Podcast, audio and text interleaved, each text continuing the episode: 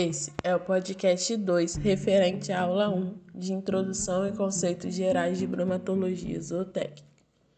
Dando continuidade aos assuntos relacionados aos alimentos, é importante saber que todo alimento é constituído naturalmente por uma parte de água e outra de matéria seca.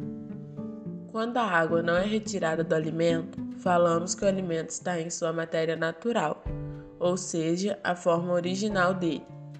Quando a água é retirada, nós temos a matéria seca do alimento. A ausência completa de água é uma situação obtida somente em laboratório. Essa é a forma que os alimentos devem ter seus nutrientes tabelados para que ocorra uma comparação correta entre, os, entre eles. Ou seja, sem o efeito diluidor dos nutrientes que a presença da água causa. Se imaginarmos um retângulo representando o total de matéria seca, dentro dele teremos uma parte representada pela matéria orgânica e a outra pela matéria mineral. E se continuarmos o raciocínio, os nutrientes orgânicos, como a proteína, lipídio e carboidratos, estarão representados na matéria orgânica, enquanto que os minerais estarão na matéria mineral ou inorgânica. A determinação da umidade do alimento é normalmente a primeira análise bromatológica a ser realizada na rotina analítica. A forma mais simples de obter esse valor é a utilização do método de perda da umidade pela desidratação em estufa. Inicialmente, dependendo do tipo de amostra, a desidratação será inicialmente realizada a 65 graus em, estufa de ventilação forçada. Após a estabilização da perda de peso, o alimento se encontrará em condições de ser moído. Para adequada quantificação dos nutrientes, as amostras dos alimentos devem ser moídas a 1 milímetro em moinho específico. Por fim, o alimento foi moído e armazenado em potes limpos e adequadamente identificados. Uma amostra é colocada em cadinhos para finalizar a determinação da matéria seca total em estufa de secagem a 105 graus Celsius. Depois dessa análise, segue-se para, de, para as demais. O método usado para as análises que se fazem normalmente é chamado WEND. Por esse método é que se tem a análise básica dos alimentos desde 1864. O sistema de WEND também é chamado sistema de análise proximal. As técnicas ainda são quase as mesmas, com exceção do nitrogênio, que é feito segundo o método de Kildo. As análises laboratoriais devem ser utilizadas para descrever aproximadamente o valor nutricional de determinado alimento ou dieta. As análises clássicas de Wendy visa obter as seguintes informações sobre os alimentos: matéria seca, proteína bruta, fibra bruta, extrato etéreo, cinza ou matéria mineral e o extrativo não nitrogenado. Além dessas, temos análises como fibra em detergente neutro, fibra em detergente ácido e digestibilidade in vitro da matéria seca, que não fazem parte das análises proximais de Wendy mas são muito importantes.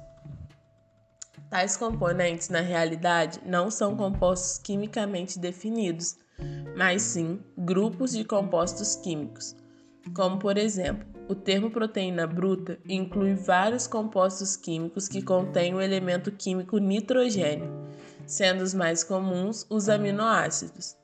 Da mesma forma, o termo estratetéreo inclui não apenas triglicerídeos, mas também outros compostos solúveis em éter, como as ceras e os pigmentos.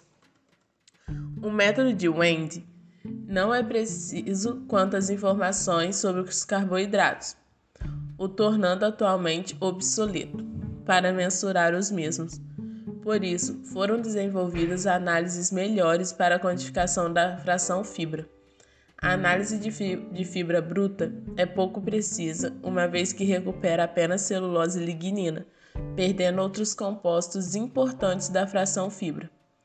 O erro da análise da fibra bruta aumenta a fração dos extratos não nitrogenados. Dessa forma, a aplicação de, do método de Van Soest de análise de fibra em detergente neutro e fibra em detergente ácido parece satisfatória do ponto de vista nutricional, pois são capazes de mensurar lignina, celulose e hemicelulose, que são componentes que não apresentam as mesmas características nutricionais dos outros componentes englobados sob o termo extrativo não nitrogenado da análise de Wendt.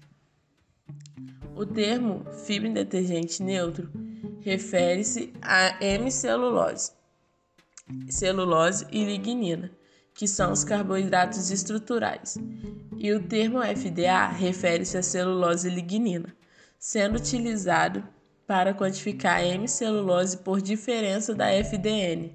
E também temos a análise de lignina, que por diferença da FDA quantificamos a celulose. Tirando essas frações, temos os carboidratos não estruturais, que são açúcares, amidos, frutosanas e as pectinas, que por ser solúvel viram um gel. Concluímos, portanto, que sob o aspecto nutricional, o método de Van Soest fraciona de melhor forma os diversos componentes da fração, da fração fibrosa dos alimentos. Os métodos de Wendt citados anteriormente, e o de Van Soest nos fornecem informações pertinentes sobre a composição química de determinado alimento.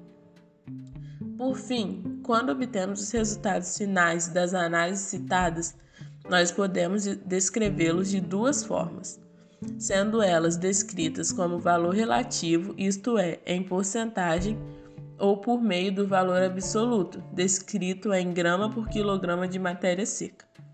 Ambos são adequados para descrever valores em tabelas bromatológicas. Como, por exemplo, um alimento pode conter 60% de matéria seca ou 600 gramas por quilograma de matéria seca em 1 quilograma de alimento, ou 10% de proteína bruta ou 100 gramas de proteína bruta por quilograma de alimento, e assim por diante. Esse foi o podcast 2 da disciplina de bromatologia zootécnica da UFRRJ. Sou a monitora Ariadne. Bons estudos!